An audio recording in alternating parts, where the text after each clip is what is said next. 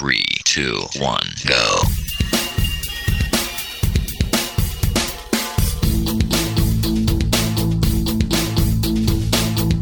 Enredando, la informática que se escucha.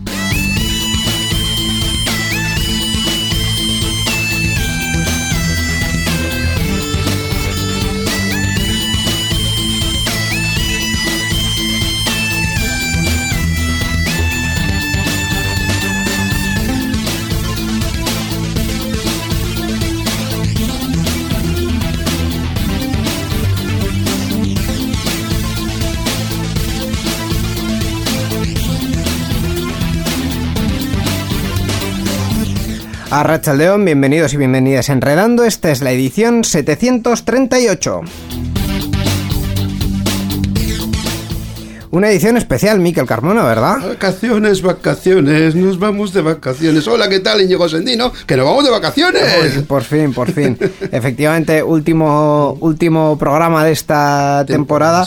Eh, yo hoy tengo una cosa que tengo que descargar. Miquel, ¿me vas a permitir dos minutos, me voy a poner serio y me voy a poner político, porque em, quiero decir, hay unos niveles de, tensión y de cosas que pasan en tu en tu esfera que puedes... no golpes el micro, pero sí, puedes es que, me, voy a, me, voy a cabrear. Te has emocionado, estás, ahí tenso. estoy, estoy tenso porque al final em, eh, enredando es una cosa un poco difícil de hacer a veces porque mm. dices, eh, intentamos evadirnos del mundo que nos rodea y hablar solo de tecnología y, de buen rollo y dejar es muy difícil a veces. crispaciones a un lado, pero hoy yo os tengo que decir que traigo una mochila de hace días, del, fin de semana pasado, eh, que es el, el, tema del asesinato de Samuel, un chaval de 24, creo que eran 24 años, eh, que, que, fue asesinado el fin de semana pasado. Eh, en La Coruña al grito de maricón. O sea, unos chavales fueron a meterle una paliza gritándole maricón. Yo también he oído, estaban haciendo como una videollamada y deja de grabarme, maricón de mierda. Maricón de mierda y este tipo de, historias. totalmente impresente. Entonces, eh, yo hoy empiezo este programa un poco raro y un poco cabreado con el mundo porque, porque eh, independientemente de lo que piense cada uno de los derechos de los demás, eh, meterle una paliza a alguien hasta matarle. El pues derecho a la vida es el principal. Pues en fin. Nadie tiene esa potestad Entonces, pues eh, me vas a permitir que este programa se lo dediquemos eh, a él, pues para, eh, para tenerlo presente y para recordar que este tipo de historias, independientemente de lo que piense y hable uno, pues no deberían pasar. No deberían pasar. Oye, antes de presentar a nuestro invitado, vamos a cosas más alegres. Vamos a cambiar el tono. Euskal Encounter 29. por fin, por, fin tenemos noticias. Presencial, presencial. Yo ya yo no daba un palo ya. Dice, esto ya no se va a hacer ni un duro porque esto es. No se va a hacer. Pues sí, nos ha sorprendido. Presencial, 2080 pues plazas. Efectivamente, del 22 al 25 de julio, más o menos en las fechas que, se preveían, vamos, en dos, tres semanitas. Eh, en el BEC, como siempre. Pero bueno, no como siempre, porque con más distancia, con muchas menos personas. Yo he leído por ahí las, indicaciones, dicen que hay que llevar mascarilla y tal. Eso, algunos se va a confundir y lo que va a llevar son gafas de bucillo y tubo. Ya verás tú. Depende. Ya verás tú que hay gente por ahí que se pueden hacer cosas y hace cosas muy raras. Depende. Pues eh, como siempre los eventos los, los comentamos aquí al principio, pues, pues ahí queda eh, mencionado. Dudo mucho que a estas alturas, ya cuando se han abierto las prescripciones, las reservas, mejor dicho, el pasado día 6, eh, alguien pueda conseguir plaza. Pero bueno, si tenéis suerte y queda alguna por ahí, pues. Bueno, hay mucha gente que es habitual y que está diciendo, este año no, no toca, no sé qué. Entonces, pues igual suena la flauta y resulta que tienes por ahí un huequecito, sobre todo si no vas uno solo. Si quieres un grupo va a ser más complicado. E-, este año, como todo, hay que hacerlo con cuidadito. Con cuidadito, con mucho cuidado. Si vas a ir a la Euskal, con cuidadito. Eso es. Así que... Tomando todas las precauciones. Eh, no va a haber súper mm, eh, eh, despliegue online. se va a hacer, todo lo que se va a hacer se va a hacer presencial, pero sí se va a mantener lo de Encounter TV. Entonces, el, por el Twitch de la Euskal Encounter vais a tener ahí el contenido que, que quieran emitir de la, de la party. Este año no hay Opengune, o sea que si no tienes entrada, no hay ni siquiera pases de día, o sea, si no tienes entrada no pretendas ir al BEC porque... Sí, no hay nada que hacer. O un señor segurata te dice, ¿viene a vacunarse? No, pues fuera. Y, y poco más. A vacunarse o a la Euskal, pero con plaza. Si, si usted sí, no sí. tiene plaza, váyase a su casa que ahí es donde está mejor. Dice, es que vengo por lo del virus y toma un antivirus. Bueno, hoy estamos para hablar de antivirus. También, Eh, en también. fin, luego, luego hablamos de esto. Eh, vamos a presentar a nuestro. eh, de- después de los chascarrillos varios, vamos a Bien. presentar a nuestro invitado que además tiene mucho que ver con el Escuela Encounter. Bueno, pues en este programa, último de la temporada, como decimos, nos acompaña Iñaki, Iñaki Grau. Iñaki es licenciado en informática por la UPV y máster en telecomunicación móvil y de- en dirección de empresas, de- perdón, en dirección de sistemas de información por la Politécnica de Madrid. Comenzó su andadura profesional en una microempresa de servicios informáticos en 1996 y desde entonces ha trabajado en muchas empresas, primero en labores técnicas y de administración de sistemas y posteriormente en gestión de, de servicios IT. Actualmente es responsable de IT en un organismo de la Administración General del Estado. Entre sus aficiones destaca su amor por los felinos y fruto de ello es el evento que organiza cada mes para los amantes de los gatos. Volviendo al mundo tecnológico, Iñaki es un, fue uno de los principales impulsores del evento de retroinformática que se desarrolla durante, como os mencionado, en Euskal Encounter, llamado Retro Euskal. Que este año no hay. Eh, virtual creo que es, la Virtual. que solamente online, igual que el año pasado, online nada más. De la mano pues de la asociación Retroacción, que también or- organiza Retromaña Zaragoza y otras actividades de retroinformática. Respecto a Retro Euskal, Iñaki fue su principal organizador desde su primera edición en la Euskal 12 del año 2004 y continu- continuó su cargo durante seis años, hasta 2009. En el ámbito personal conozco a Iñaki pues, desde hace muchos años y fui testigo de sus primeras incursiones en el mundo de las comunicaciones digitales. Así que estoy encantado pues, de poder hablarle. Hola Iñaki, bienvenido a Enredando. Arracho León, qué, qué presentación, Miquel, me has dejado. La que te mereces. Alguna una corrección, si Sí. me permites, para que no se diga, no profesionalmente ahora mismo no soy responsable de IT, de, Ah, de un bueno, organismo la de administración del Estado, Ah. sino responsable de la SMO de, Ah, de que no es lo mismo. Responsable de IT, pues es es más, ¿no? Es más, más elevado, ¿no? Yo soy responsable a través de una empresa, de hecho, no, no SMO. directamente. SMO, la Service Management Office, Ah. la Oficina de Gestión del Servicio, dentro de. Ah, vale. de un organismo autónomo de la Administración General del Estado. Ajá. Pero por lo demás, me has dejado flipado ¿eh? con la investigación que, que has hecho. Y me ha gustado bueno. mucho que hayas acabado diciendo que además eh, tú presenciaste mi primera incursión. Y es más, diría yo, tú potenciaste mis Bueno. primeras incursiones en el mundo de las telecomunicaciones. Luego hablamos, si, te apetece. sí, sí, hab- hablamos, vamos, va, va a haber O- tiempo o, de todo. ahora mismo, o sea, Sí, co- yo ahora estoy mismo. deseando de que, de que nos contéis esta historia. eh, Tú, Íñigo, has oído hablar de Fidonet. Yo he, he oído hablar muy poquito de Muy Fidonet. poquito de Fidonet. Cuando esto de Internet estaba solo en las universidades, los aficionados nos conectábamos vía telefónica, marcando números de teléfonos por modems telefónicos, Sí. y había algunos, como yo, que teníamos un teléfono, aparte del de casa, conectado 24 horas a, nuestro ordenador, Sí. y que teníamos una cosa que se llamaba BBS, Sí. y que con eso pues nos intercomunicamos ficheros a la increíble velocidad, primero de 14.400, bueno, Bueno, a- mucho, había, mucho, había, había antes subes, ¿eh? otras velocidades, pero bueno, a- cuando yo empecé más o menos a- habitualmente era ya 14.400 y ya cuando tuve un móvil de 28.800 era la leche. Y ya luego ya Eh, empezaron a salir los de 56.000, ca- los 56, Eh, Claro, estamos baudios. hablando de, de baudios que, que básicamente. bits por son segundo. Bits por segundo. Sí, o sea, 56.000 bits por segundo, 56K, que era para conectarse ya a Infobía y cosas por el estilo que empezaban por aquella época, los, los primeras cositas. Pero eh, Ay, entre ay. nosotros a 28.000 baudios, ¿verdad? O algo así, Sí, sí, que era lo máximo. cu- Cuando me conectaba a tu Sí. BBS, Miquel, tenía un flamante modem de 14.400. 14.400, ese fue típico, ese fue mítico, lo tenía un montón de gente además.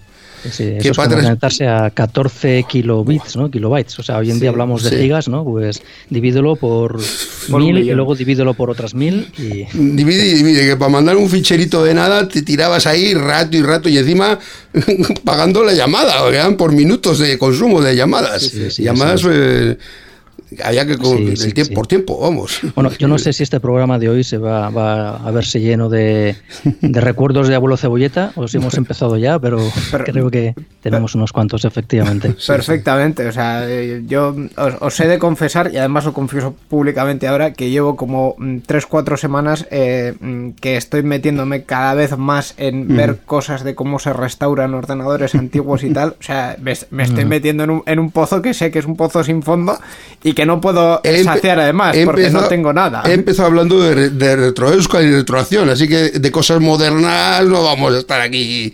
No, la verdad que no. Eh, Iñaki, cuéntanos eh, esto de, de RetroEuskal, cómo surge, en qué momento te, te añades tú y, y cómo, cuál es la semilla de todo esto.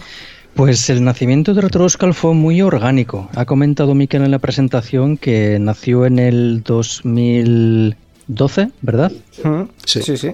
Pero realmente orgánicamente nació un año antes. Esto fue en la Euskal en la Euskal del 2011 que No, se celebraba. perdón, en la Euskal, en la Euskal 11, de 11. 2004. 2011, Me el estoy 3. liando, correcto. Tiene Sí. razón, niño, efectivamente. sí. La Euskal 11, entonces fue la Euskal 11, entonces fue en la Euskal 10, ¿vale? Del Sí. 2003, tiene razón, Íñigo. En la Euskal 10 del 2003 se celebraba un aniversario de la propia Euskal. No sé cuántos años celebraba, pero era un aniversario de la propia Euskal. 10 años. Entonces, la Euskal organizó, ¿cuántos, perdón? 10 años. ¿10 años? Sí. Mm. Entonces la Euskal organizó en ese momento un museo de la propia Euskal. Pues eh, un museo en el que había pues parafernalia de la Euskal, un poco de paneles con la historia de la de la party, la party de Cana. Ordenadores Amiga, que era lo que, con lo que empezó la Euskal, por ejemplo. Claro, y en ese museo, Sí, sí. para contextualizar un poco cada una de las ediciones de la Euskal, pues también había ordenadores, ordenadores antiguos. Entonces, se daba la casualidad de que algunos asistentes de la Euskal, que llevábamos unos años, yo me incorporé en la Euskal en la séptima edición, en el velódromo de Anoeta todavía. Entonces, algunos de los asistentes, entre los ordenadores, los PCs, entonces de última generación, que sabéis que la Euskal pues es un sitio pues eso para Sí. ver para ver lo último de lo último habitualmente, cosas incluso que no están en el mercado y que todavía la comunidad entusiasta las está creando antes de que los fabricantes se interesen por ello. Pues eh, en ese momento muchos aficionados a la informática antigua, además de nuestros PCs, llevamos los ordenadores de los años 80, aquellos ordenadores con los que empezamos, Sí.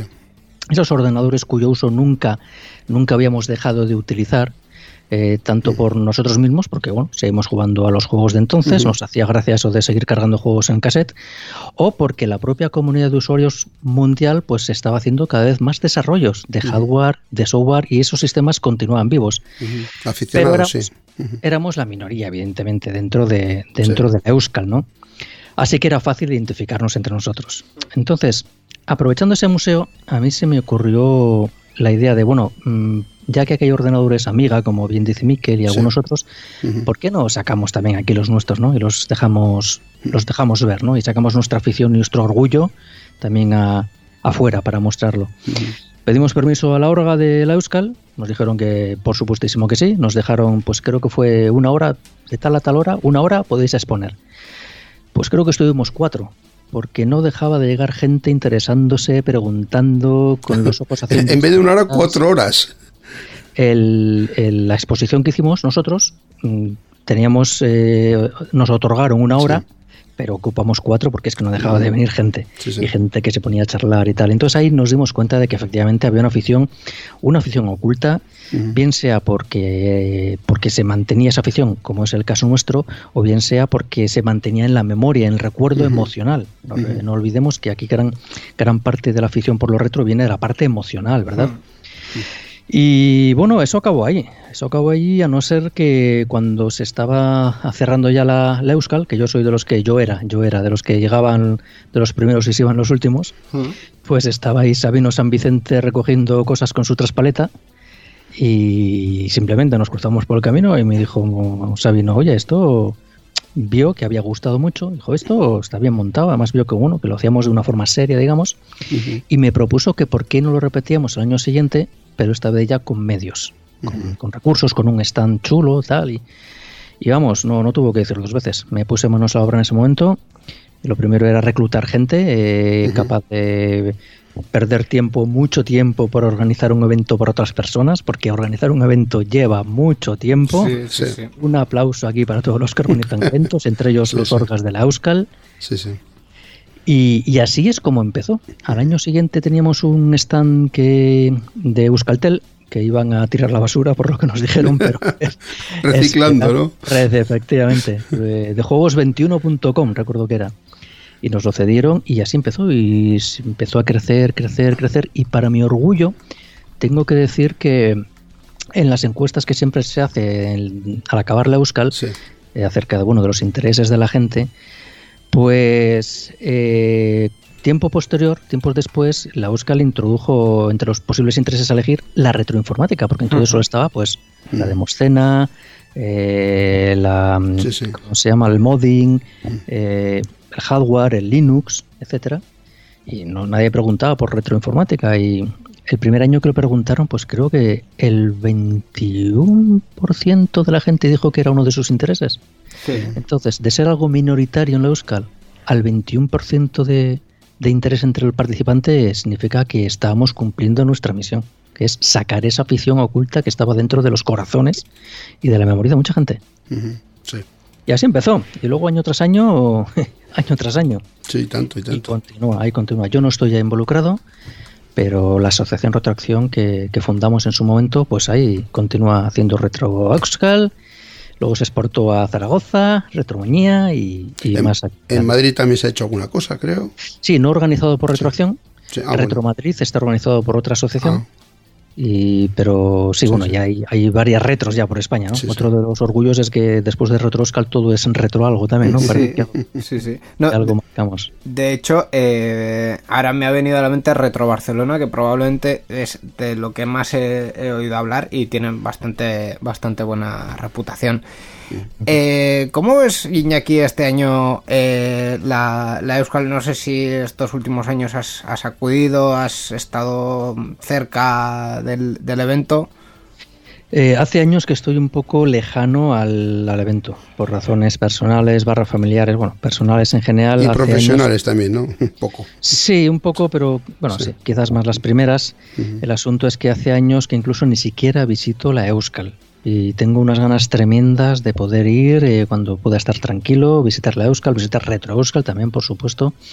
Estuvimos hace un par de años porque nos llamaron a los originarios para, para una mesa redonda, una charla en la que se hablaba precisamente de los 10 años de, de Retro Euskal, ¿no? Una década ya, ¿no? Ya llevan más de una década.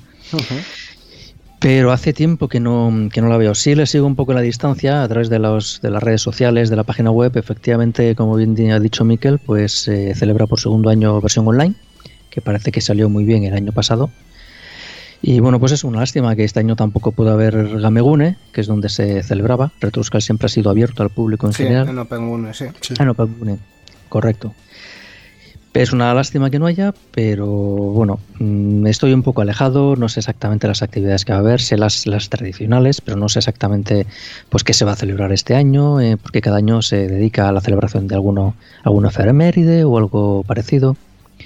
Pero bueno, tal como digo, estoy un poco yo aquí, puedo hablar de abuelo cebolleta, como he dicho Bueno. inicialmente, ¿no? De aquellos tiempos y No, de la- lo que era la Euskal en aquellos momentos también, cuando los cuando los modems se conectaban a 14.400.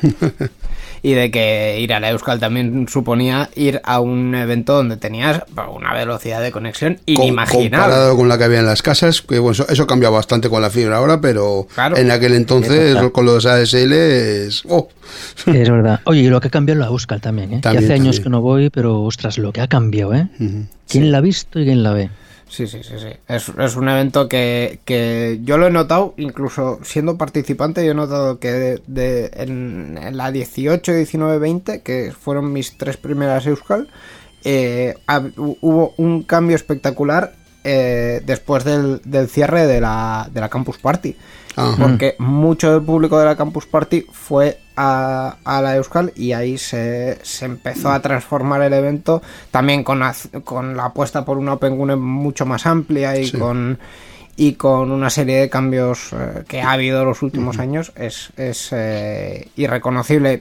Yo creo que también ah, para bien, o sea, para abrir al público el, el evento y para... Yo creo que la Euskal siempre ha tenido el, el- el estigma de, de un evento que, que hay gente que no lo entiende y hay gente que no lo quiere entender, que, que dice ciertas cosas que, que bueno, el tema de, de la gente que va a estar delante del ordenador, si, si tú publicas, como ha pasado durante Mucho. muchos años, Sí, sí, sí. en un medio de comunicación que la Euskal es un evento de gente que va a estar delante de un ordenador, es que ni, Durante cuatro días. ni la has pisado ni, ni lo conoces. tienes interés. Ni lo conoces. Ujú.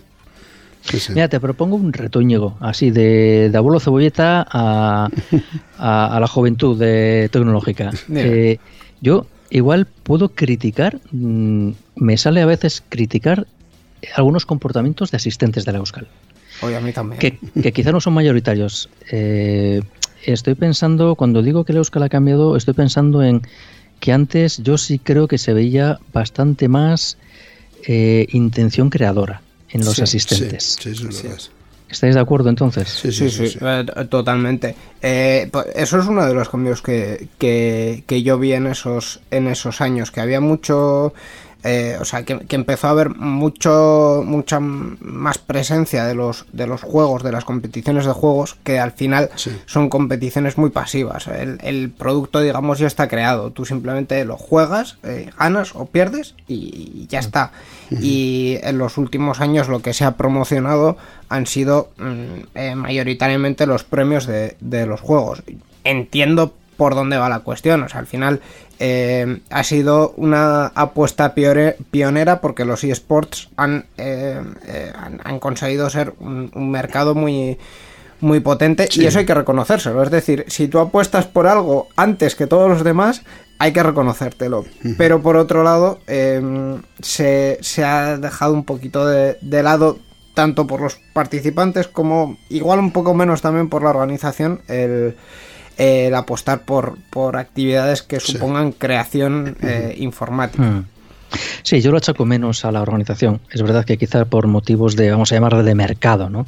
Se han visto más abocados a eso, a, a potenciar estas otras facetas y quizás pues mm, por necesidad han tenido que dejar un poco más de lado la parte creativa, pero sin dejar de potenciar la parte divulgadora. Eso es verdad que hay que reconocerles a la organización que siempre han hecho un esfuerzo muy grande de, de que la parte divulgadora esté ahí, presente en la Euskal, que sea un punto de encuentro, de difusión.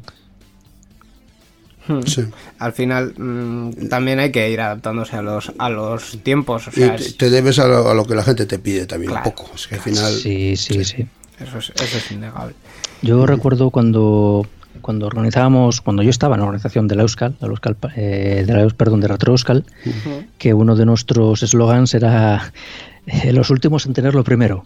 Y a mí me encantaba ese eslogan porque tenía parte de ese espíritu rebelde con el que nos presentábamos en la Euskal, ¿verdad? También nosotros, ¿no? Ese, ese romanticismo por lo antiguo cuando lo que primaba en las, en las filas de mesas era pues eso, tener lo último, ¿no? Pues Me están viniendo eh, imágenes de la, de la última Retro Euskal y de, y de anteriores, de las que se han hecho presenciales, de chavales de 10, 12 años eh, jugando a una, a una NES y a una Nintendo 64. A mí lo que me sorprendió es que conocían los juegos, porque es que los juegos de NES y de Nintendo 64 los han reconvertido los- y se jugaban en los primeros móviles. Claro, Con lo claro. cual, mo- en algunos móviles todavía se juegan a juegos que son juegos antiguos de, de- de viejas consolas y viejos ordenadores de estos, pues eh, MSX, Spectrum, Commodore o este tipo de ordenadores, sí, sí.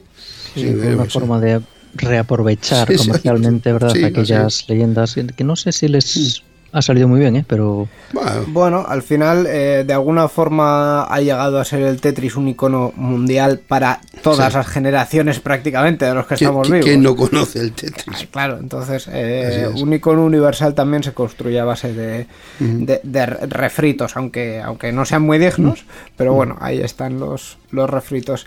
Es que eh, efectivamente me está viniendo toda la carga emocional que decía Iñaki porque eh, yo tengo en, en mi casa, y esto me ha supuesto discusiones, yo tengo en mi casa en un sitio preferente mi Nintendo 64, que no, no es mía, técnicamente es de mi hermano, pero mm, eh, me vienen todavía los recuerdos, de siendo yo un canijo de 6 años, mi hermano con 10 jugando al, Sí. al Super Mario 64, iniciar la partida, entrar en el castillo y el- la voz de Bowser y a- que a mí se me ve- venía todo el mundo encima diciendo por Dios ¿qué es ese bicho? Pues y, y eran malditos polígonos Pues- ¿eh? que, pues, que- sí, que ahora sí, lo ves sí, y, es, y es feo Pero- es feo con 240 píxeles que hacían hacían tenemos un... Eso se ha perdido, ese sentido de la maravilla que, que tienes tú, que puedo tener yo, de la informática o de los juegos o lo que sea.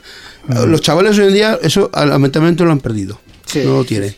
Sí, porque ya se parte de la asunción de la base, la base es muy distinta. Sí, Para sí. nosotros, lo que quienes experimentamos la introducción de la informática en los hogares, pues claro, era pasar de cero Así, a algo, es, con lo cual es. la aceleración es Sí, sí, infinito. sí. Para las generaciones actuales, pues evidentemente, pues es, Es otra es un- his- es es un otra cambio rápido. Es otra pero- historia, sí. Claro, efectivamente. Sí, sí. Mm. Yo, hablando de, de nostalgia y de, y de la, la patata del corazoncito, sí me acuerdo que, re- modestia aparte, es verdad que Retro Euskal y otros eventos, Retromañía también, tenían una repercusión en medios que es verdad que nosotros también la, la potenciamos porque nos iba en ellos. O sea, teníamos una organización seria que nosotros teníamos patrocinadores y claro, los patrocinadores tenías que presentarle presencia en medios, ¿no? Pero era, me sorprendió, nos sorprendió que era muy fácil atraer a los medios de comunicación a nuestra sección, Retro Euskal dentro del Euskal o Retromañía dentro de la Semana de la Ingeniería de la Universidad de Zaragoza, que es donde se celebra. Nosotros generalmente hemos hecho eventos eh, de la mano de un, de, de un evento mayor, ¿no? Dentro de Pues- otro evento, sí. Sí, correcto. Entonces, eh, era fácil atraer a la prensa a nuestros, mm, a nuestros locales únicamente porque la edad de los cámaras de televisión y de los reporteros que ahí acudían encajaba con aquellos que habían empezado, que eran de nuestra quinta. Sí, sí, sí. Y mira, no sé si es trampa, pero es que era así. Es que tú Sí. veías al cámara que podía grabar esto o lo otro, pero en cuanto entraba en nuestra sección de otros, que decía, esta es la mía. O sea, esto, esto me está tocando el corazón. Se acordaba también de cómo había estado él con eso. claro, claro. Y te puedo decir como anécdota que, como digo, Retromañía se organiza en Zaragoza dentro de, dentro de un evento mayor de puertas abiertas de, de, las, de las facultades de ingeniería de la, de la universidad, con lo cual, bueno, es quien se encargaba de, del contacto con la prensa y todo eso. Nosotros íbamos por libre. Y al final tenía Retromañía más presencia en medios que la propia Semana de la Ingeniería de la universidad. Con lo cual, cada año nos seguían pidiendo que fuéramos ahí. Pues sí, además eh, yo, yo os, os puedo confesar, a, a renglón salido de esto, una de mis mm, mayores aficiones que en una eh, en las Euskal cuando, Sí. cuando hay prensa, que es ir a cazar a la prensa.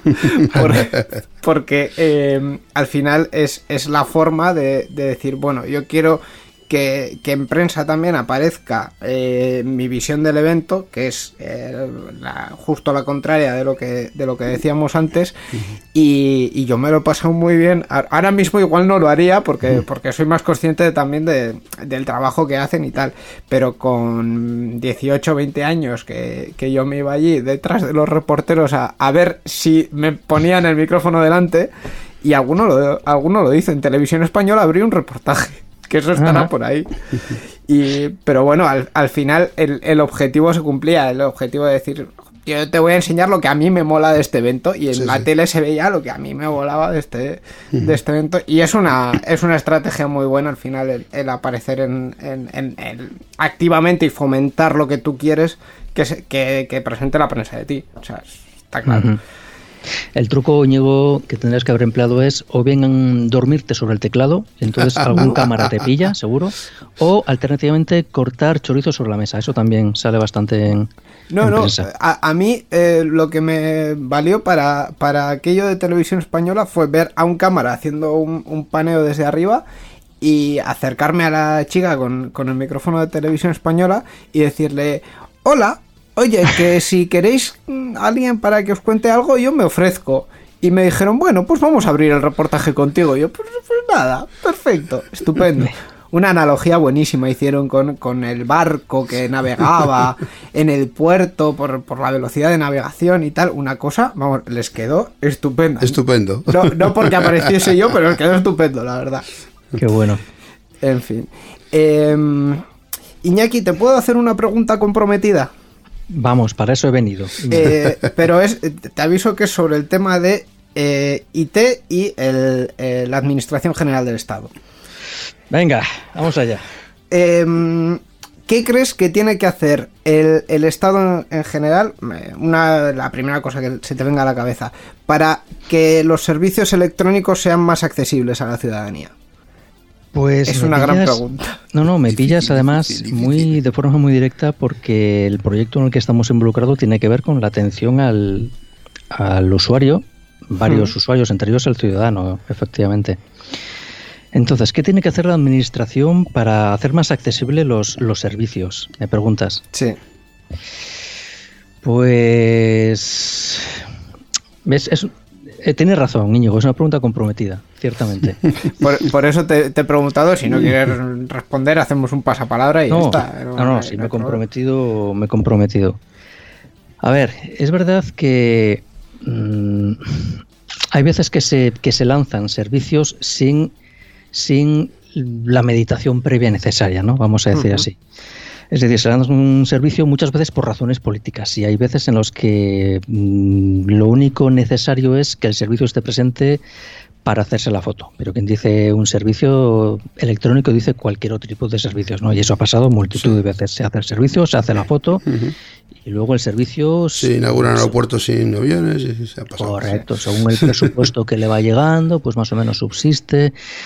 Entonces, bueno, mm, sin comprometerme, sin, sin hablar de ningún caso concreto, pues bueno, yo he visto algunas, eh, algunas situaciones en las que dices, este, claramente este servicio lo están dejando morir. ¿Por qué? Pues porque ya no hay empuje político, porque ya no hay... Porque ya se han hecho la foto y ya no, Cerrado. ya no hace falta, ¿no? Bueno, porque ha hecho falta derivar el presupuesto a otro sitio que También. tenía más intereses en ese sentido.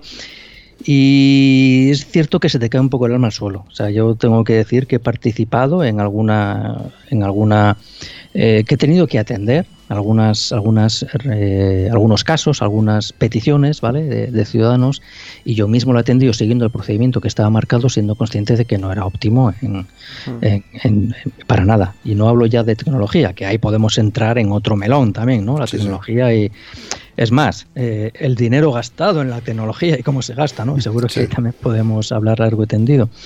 Pero me refiero en general pues a los propios procedimientos, a los procesos, a la falta de una visión global, ¿no? No ya tiene que existir este servicio, sino y este servicio cómo se engloba, cómo se engancha con otro servicio, cómo no, no, no qué visión estamos dando al Mira, un, un fallo que suele estar muy presente en mí, eso me, me- me saca de mis casillas, cuando se llama un servicio de atención al usuario, sea de la administración o sea de otro sitio, pero en la administración yo lo he visto también, ¿no? Y se pasa la encuesta al, al ciudadano y, la- y el ciudadano tiene que contestar cómo me, ha, cómo me he sentido tratado por este operador, por este, cómo ha sido tratado mi caso. Ujú. Generalmente eso sirve, para desgracia de los operadores, para calificar el trabajo del operador. Sí. Y eso es un defecto en sí mismo. Ahí el ciudadano está, está, la percepción del ciudadano engloba todo lo que hay por detrás de ese operador. Por detrás de ese operador estamos mucha, mucha gente. Y a veces se toman decisiones que al final se le hace cargar al pobre operador con, con, con la percepción que tiene el ciudadano. Y con una culpa que no tiene igual, sí. Efectivamente, o con una impresión Sí. Que hay, hay cosas que mejorar bastante, bastante desde arriba, ¿no? A mí eso me repatea un poquito, me, me chirría un poquito, ¿no? Que al final eh, esas encuestas se hagan únicamente para valorar, valorar la última parte, cuando, en serio, es que hay, no, no sé si os podéis hacer la idea del trabajo que hay por detrás. Sí. No ya solo por el trabajo de, de, de montar el servicio de atención al, al ciudadano o al usuario en general, sino por todo lo que hay alrededor de ello. Al fin y al cabo, Sí. el, el- el servicio de atención no es más que un punto de entrada al universo que hay dentro. Entonces, tiene que estar bien definido, bien diseñado esa puerta de entrada y tiene que estar bien diseñado el funcionamiento de la maquinaria que hay al otro lado. Así que esas valoraciones de... que a ver, hay veces que tienes razón si te quejas del servicio recibido, evidentemente. Mm. Piensa en ese caso que, que, bueno, cuando pongas tu, tu reclamación, ¿no? Pues deja bien claro que no te estás quejando del servicio recibido por el operador, sino de que alguien pide, por favor, que alguien determine por qué se ha tardado tanto, por qué ha dado 20 vueltas tu petición, etcétera. Sí. Ya estoy tirando piedras contra mi tejado, ¿eh? No. Esto, esto no lo escuchan en Madrid, ¿no?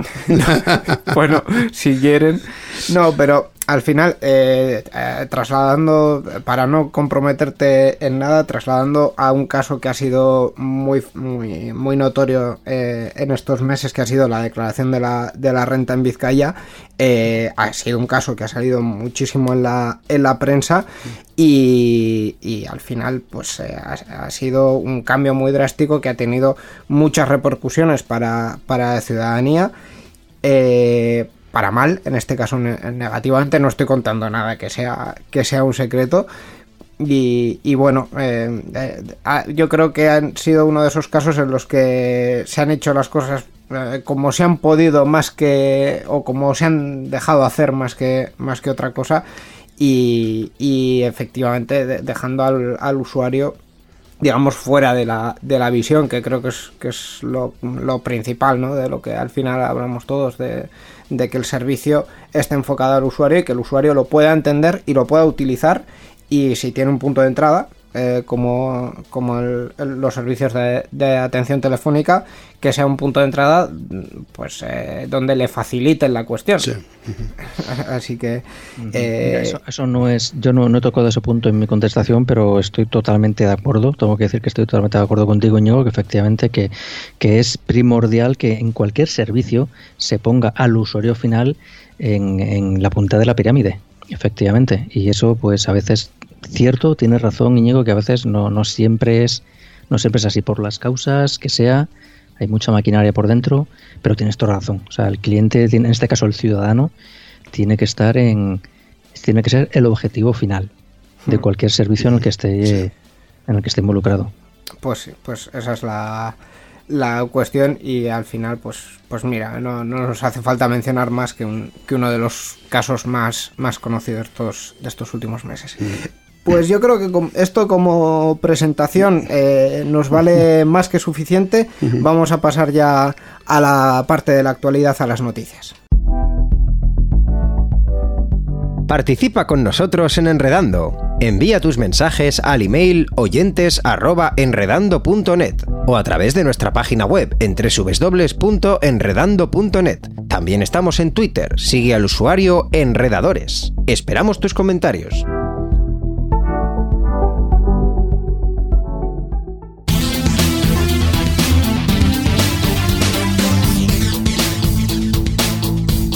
Enredando, la informática que se escucha.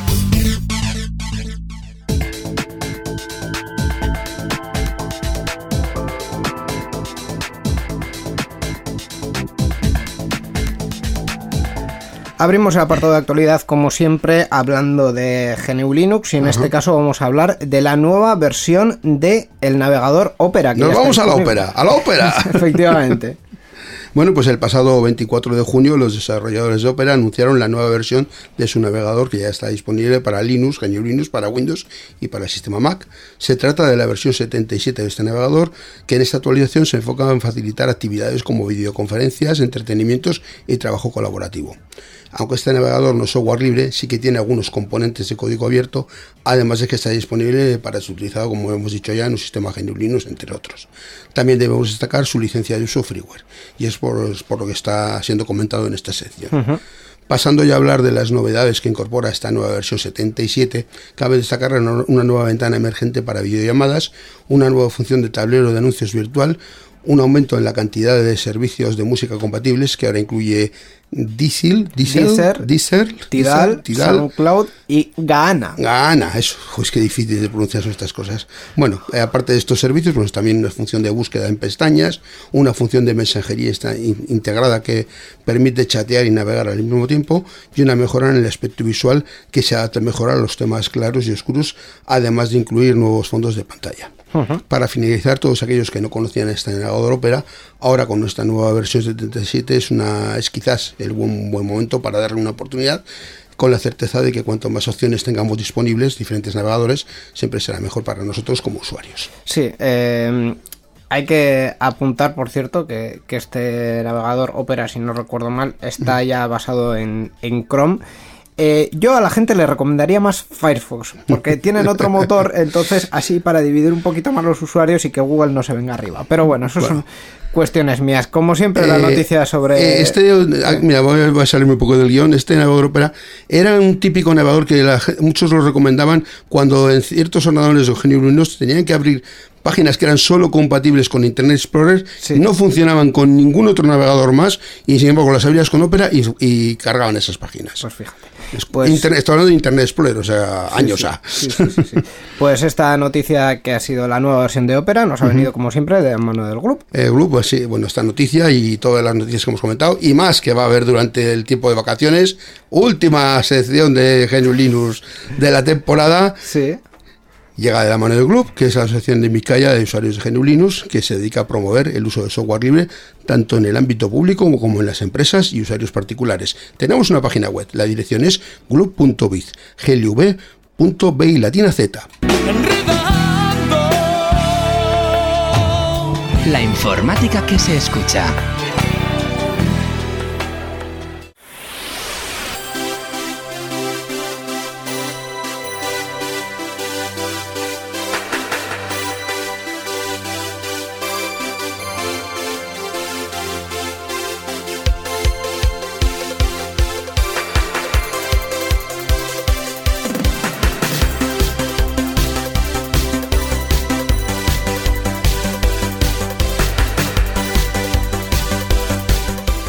¿Quién lo diría, Miquel, que vamos a empezar la última sección de actualidad del último programa de la temporada y tenemos un montón de noticias que dan para comentar mucho y solo tenemos pues Y poco tiempo. 15 minutos. Así que vamos eh, rapidito, cortito y al pie. Bueno. Eh, nadie lo esperaba, pero Microsoft ha presentado Windows 11. Ha- Microsoft ha presentado, como bien dices, eh, la siguiente generación de su sistema operativo, Windows 11, basado en la nube y con un nuevo diseño que potencia las formas redondeadas y las transparencias y enfocado a la productividad. Este diseño incluye un modo oscuro y un modo claro y está pensado para transmitir sensación de calma, eso dicen por lo menos ellos. Y sobre todo para que el usuario tenga la información siempre a mano. Esto se aprecia en, nue- en nuevas funciones como los widgets, Widgets, ¿cómo se pronuncia? Widgets. Widgets, que pueden contener información sobre el tiempo, el tráfico o noticias locales. No nos vamos a volver locos mucho tampoco porque es un calco de, de Windows 10. Yo creo que eh, Windows Microsoft está yendo ya sobre seguro y está diciendo no vamos a arriesgar mucho. Porque... ¿Para eh, qué arriesgar? ¿Para qué arriesgar? Porque nos va, nos va a generar esto, esto problemas. Así que Windows 11 va a ser muy parecido a, a Windows 10. Dijeron que Windows 10 era el último sistema operativo Mm, Bueno, pues parece que que no. iban a hacer, pero bueno, eh, va a haber... También dijeron que Windows Vista funcionaba bien, así que no. Bueno. En fin. En fin. Eh, Qué malo eres, Miquel. Sí, que Windows Me era Millennium No, Edition. no, era- no, no, no, ya, ya, no hables, no hables del demonio. No hace falta. No, la verdad es que Miquel siempre va ahí con un poco de, de Yo voy ahí con el pincho ahí chin, chin, chinchando, chinchando. En fin, eh, la verdad es que haría la pregunta, le haría la pregunta a Iñaki de si es usuario de Windows 10, pero yo ya lo doy por descontado porque, en fin, en este mundo en el que vivimos, el que no tiene Windows 10, pues eh, está un poco fuera de onda, ¿no? Sí, sí, lo soy. Al final, eh, Windows 7 ha durado como menos en, en el ideario popular que, que Windows XP, ¿no? Eh, Sí, yo creo que uno de los que más éxito ha tenido es XP, sí. que XP época, perduró vamos. ahí demasiado, pero Windows 7 ya eh, parece que, que con mucha velocidad se ha ido retirando. También en- eh, influye mucho que dieron una actualización gratuita a Windows 10 Durante un año. durante un año entero, con lo cual el que no se quiso pasar a Windows 10 desde el 7 es porque no quiso. Sí, sí, es, es, es totalmente verdad. Hemos hablado en la presentación de eventos y vamos a hablar de más eventos porque este año sí se ha celebrado el Mobile World Congress mm, casi contra todo pronóstico. Sí, sí, sí. El World Congress, la cita cumbre de la telefonía móvil, ha celebrado su edición de 2021 contra todo pronóstico, tras la cancelación el año pasado coincidente con la expansión internacional de la COVID-19. eh, pues eso, es, es- fuera de fechas además, porque se ha sido del 28 de junio al 1 de julio. Lo que es un importante retraso respecto a las fechas habituales que suelen ser finales de febrero. Sí, eh, empresas como Samsung, Xiaomi, Google, Amazon, bueno, ya Amazon o Qualcomm no, no han ido porque al final, eh, como comentábamos con, Sí. con el E3, apuestan por sus propios eventos como el Unpack de, de Samsung, eh, lo que ha compensado un poco la organización con eventos eh, más, más indies como, como el Four Years for- From Now, que es un evento para, para emprendedores. Eh, 35.000 visitas, eh, más o menos un 30%, un tercio de los 109.000 que hubo en 2019. Claro. Ahí es nada. Hombre, es que eh, eh, el porcentajes de, de pandemias son, son los que hay. Cifras de pandemia. Así es. A partir de ahora todo es el 30% la cifra de la pandemia. ¿no? Así es. Más o menos. Pues eso, eso ha sido lo que ha dado el Mobile World Congress. La verdad es que no ha habido mucha, mucha cuestión porque al final los grandes han ido un poco a su, a su historia, como, como habitualmente.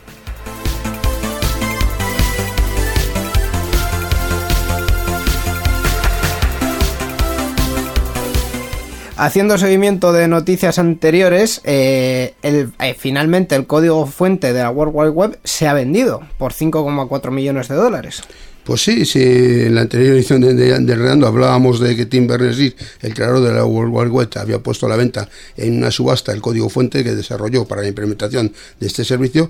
En esta ocasión pues tenemos la noticia de que lo ha vendido y que la puja del- en la puja el lote ha conseguido un valor de 5.434.500 dólares, que es cerca de 4,6 millones de euros. 9.555 líneas de código para el HTML y el, y el HTTP, también un certificado temporal de que son los archivos originales y un vídeo en blanco y negro de, de algunos de esos momentos Sí. eh, primigenios. La verdad es que eh, esto es... Un pedacito de la historia de la informática. Efectivamente. Mm, sí, sí, sí, el famoso NFT, ¿verdad? Que ha vendido, que ha vendido, permíteme que te corrija, Miquel, Tim Berners-Lee no, Sir Tim Berners-Lee. Ah, perdón, Todo- todo, perdón. todo y clases. Perdón, que sea, que se- Hablemos con propiedad. Hablemos, hablemos. No, no no tenía el dato de que era. Sí, sí, sí, caballero de no sé Sí, cómo sí, se llama, sí. de su majestad la reina, ¿no? O, como- o lo que quiera que sea. Sí, sí, mi mi lord.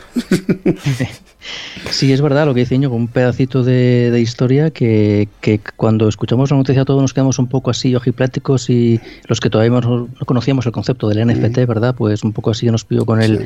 con el pay cambio, cómo es que vende el código, pues el código es... eh, es, es- abierto, es eh, de hecho no es GPL ni ha parecido, es eh, ¿cómo era? Dominio público, ¿no? Sí. Sí. Dominio público. Yo, yo mira, Sí. cuando cuando cuando eh, escuché, escuché esta noticia del World Wide Web, me acuerdo de la primera vez que oí hablar del World Wide Web, que estaba con una persona en la Universidad de, de Donosti, que fue en autobús desde Bilbao, una persona que se llama Iñaki Grau o algo así. Sí, te- te- Y fue la primera vez que conocí que nos explicaron lo que era el World Wide Web y que eran maravillosos los hipervínculos. Yo nunca había visto los hipervínculos en mi vida. Y, Y estaba, allí, metió- estaba allí contigo. Y te metió en ese sórdido mundo y desde Ay, ay. entonces no has podido salir. No he podido salir. Tenemos Sí, mucha historia en común, ¿verdad que sí, Iñaki? Sí, sí, sí. Bueno, oh, ay, no, no, no, vamos, no me puedo olvidar de aquel disco duro que tenía Miquel. Jo, de, ¿Cuánto mía. era? ¿Un giga? Ay. Buah, No, no, creo que, creo que era de 40 megas. ¿40 megas? Creo que era de Era 40 megas, no de un giga, que de un giga. El giga era después. De 40 Esto es- megas. Esto es abuelo zoollismo puro y duro. Total. Hablando un poquito de, de la noticia esta de, de la subasta, efectivamente, yo me he querido informar porque, primero porque tenía esa duda, ¿no? Que, que os estaba comentando, de pero cómo que ha vendido el código si el código es de cómo se puede vendernos si es de, de dominio público. Mm. Y, y un poco también buscando a ver si había alguna controversia, que en estas cosas siempre hay alguna controversia, ¿no? Y me he encontrado con una que me ha dejado pensando. No, no, no creo que sea grave. En este caso, Sir Tim lo ha hecho muy bien. Primero, eh, porque no ha vendido, evidentemente, los derechos sobre el código, Ujú. todos lo sabemos, sino, pues, digamos, una copia autografiada ¿no? de, Sí. del código. Sí. Y no hay en peligro nada de- del, del- del código, ni, ni patentes, ni nada, Sí. por supuesto. Y segundo, porque va, va a destinar al dinero ganado a una, a, una, a una acción de caridad, que no sé exactamente cuál es, no sé si vosotros sabéis cuál es, yo no he visto publicada cuál es, No, no tengo claro yo que, a qué Lo que sí- dedicar, la verdad. No, Lo que sí ha surgido es una pequeña controversia acerca de lo que supone no esta venta de, de Team, ¿no? sino en general el NFT a la hora de, mm, de dar un valor económico a elementos que son elementos históricos de la computación. ¿no? ¿Por qué? Pues porque, claro, si esto se empieza a vender, se pone de moda, esos elementos ya no van a ser accesibles a los museos, por ejemplo. Y del mismo modo que las obras pictóricas y tal, pues están de alguna forma protegidas, ¿no? Eh, eh, no sé exactamente cómo, pero no sé si hay derechos de, eh, de, de las, de los museos o de las administraciones públicas hacerse con la obra antes de que se venda a otro postor y tal, pues Sí. aquí no hay normas. Entonces, claro, hay, hay gente que dice, bueno, ahora los museos de computación, que todavía no hay muchos, pero los habrá, pues estas obras ya van a dejar de estar, estas obras, estas sí, obras al fin y al cabo, ¿no? Pueden estar, si se, si, se, si se implanta la moda de venderlos, pues sí, pues puedes tener el código, porque al fin y al cabo, si es abierto, puedes tenerlo. Pero si es código no abierto, por ejemplo, si dentro de 20 años eh, alguien saca, pues, ¿qué te digo yo? El código, el, el firmware de. O da igual, la primera versión del Oracle, por ejemplo, que no sé si está ya publicada o no, ¿no? Pues claro, si eso se vende, pues ahí no hay ni museos, ni investigadores, ni nada parecido. Entonces, bueno, yo no veía este peligro, pero a mí como interesado en historia de informática, pues sí que me ha, me ha hecho que pensar, ¿no? Sí que es cierto que el formato NFT lo que permite al final es que tú te llevas una copia que, que está certificado, que es la, la original, digamos, la- la- el Sí. primer archivo que se la creó. que creó el creador, pero la redundancia. eh, nadie te asegura que es, es un poco el doble filo del NFT. Nadie te asegura que no haya otras copias y que ese autor no haya vendido otras copias de lo mismo. Es un poco como venderte un cuadro sin saber realmente si el, si el artista lo ha pintado dos veces, eh, digamos así, o si realmente te estás llevando una reproducción eh, firmada por el autor eh, hecho de un de, de uno de sus curritos del, del taller de- hablando hablando así no entonces pues ese, ese formato sí que lleva mucha mucha controversia pero bueno en este caso yo sí que estoy con, con Iñaki que si es para una para una obra benéfica y siendo algo que ya está en dominio público y que la primera versión y lo que utilizamos ahora también está bastante alejado Sí. eh, el uno del otro, pues bueno, eh, un- la verdad es que es una iniciativa muy interesante la de la de Sir Tim Berners-Lee.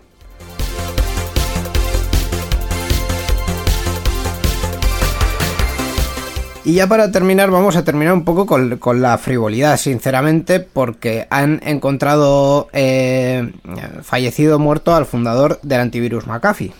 Eh, bueno, sí, eh, John David McAfee, creador de uno de los principales antivirus informáticos, estaba pendiente de extradición a Estados Unidos por presunto delito fiscal y ha sido encontrado muerto en la celda que ocupaba en el módulo 1 del centro penitenciario de Brians 2 de San Esteve Sesrovires, Barcelona, se pronuncia así, no sé, Sí.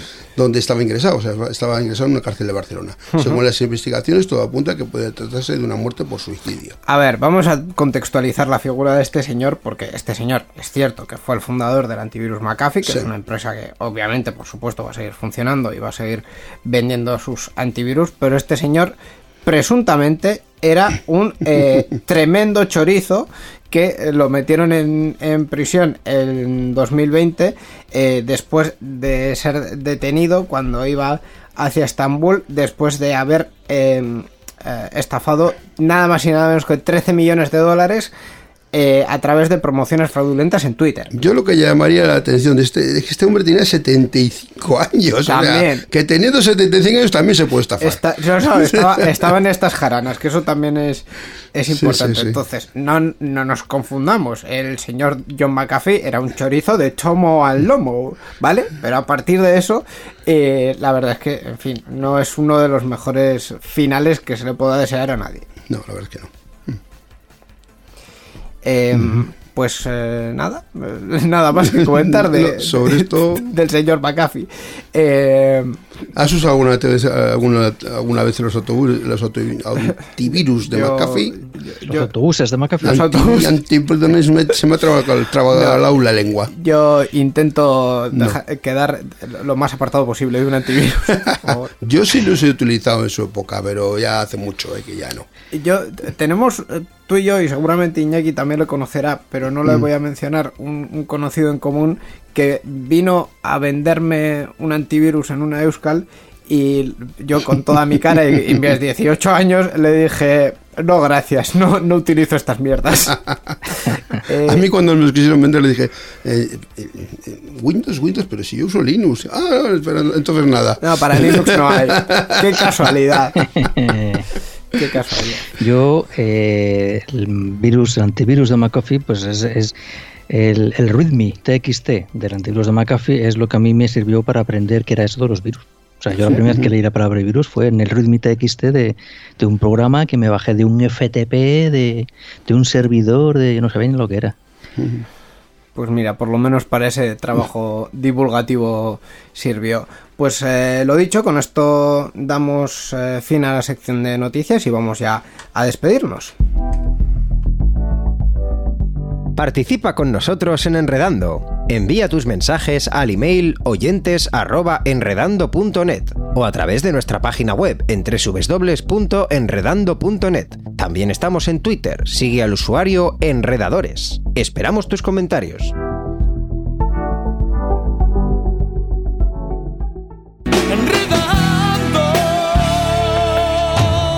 La informática que se escucha.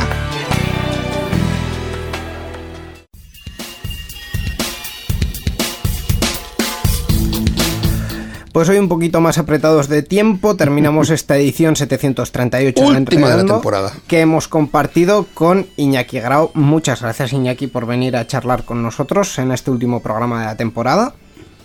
Gracias a vosotros por darme esta oportunidad de pasar tan buen rato entre buena gente. Muchas gracias. Eh, pues sí, te agradecemos eh, mucho y espero que en, en el futuro pues eh, volvamos a charlar y volvamos a estar eh, juntos aquí en Enredando. Hasta la próxima. Hasta la próxima. Muchas gracias. Agur.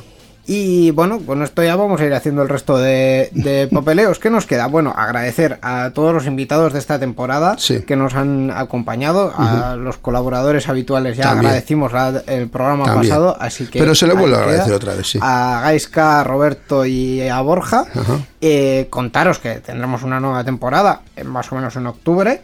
Así es. Y, y lo que, que- que nos queda, pues escuchar el track que viene por aquí. ¿El Patreon? El- sí, sí, el track, el track y el Patreon. va, Ah, vale. va todo junto. El Va track todo. que viene es de la Euskal Encounter 8 del 2000, del año 2000, Ladies Dance de Acid Beat. Eh, y lo del Patreon, pues, pues iba a dejarlo un poco así porque es cierto que estamos en patreon.com barra Euskadigital, donde podéis aportar a Euskadigital y a Enredando desde 2 euros al mes eh, o 5 euros para todo el proyecto de Euskadigital. Eh, os, os enteraréis, si os, si os abonáis hoy mismo, os enteraréis los primeros de cuándo volvemos con la nueva temporada. Eso por seguro. Eh, pero yo que sí, que les recomiendo a los oyentes que si tienen algún interés nos sigan en, en Twitter, en Enredadores, que ahí vamos a ir contando lo que vamos haciendo durante el verano, que vamos a hacer algunas cositas relacionadas con videojuegos y tal. Así que ahí vamos a estar en las redes sociales. Eh, ¿Y qué más? Pues, pues el agradecimiento inmenso en estos finales de temporada Sí. que siempre hay que hacer a, a los oyentes por seguirnos, por escucharnos y por Muchas gracias. recomendarnos. Y a ti, Miquel, por el esfuerzo que supone todas las temporadas. Gracias a ti también.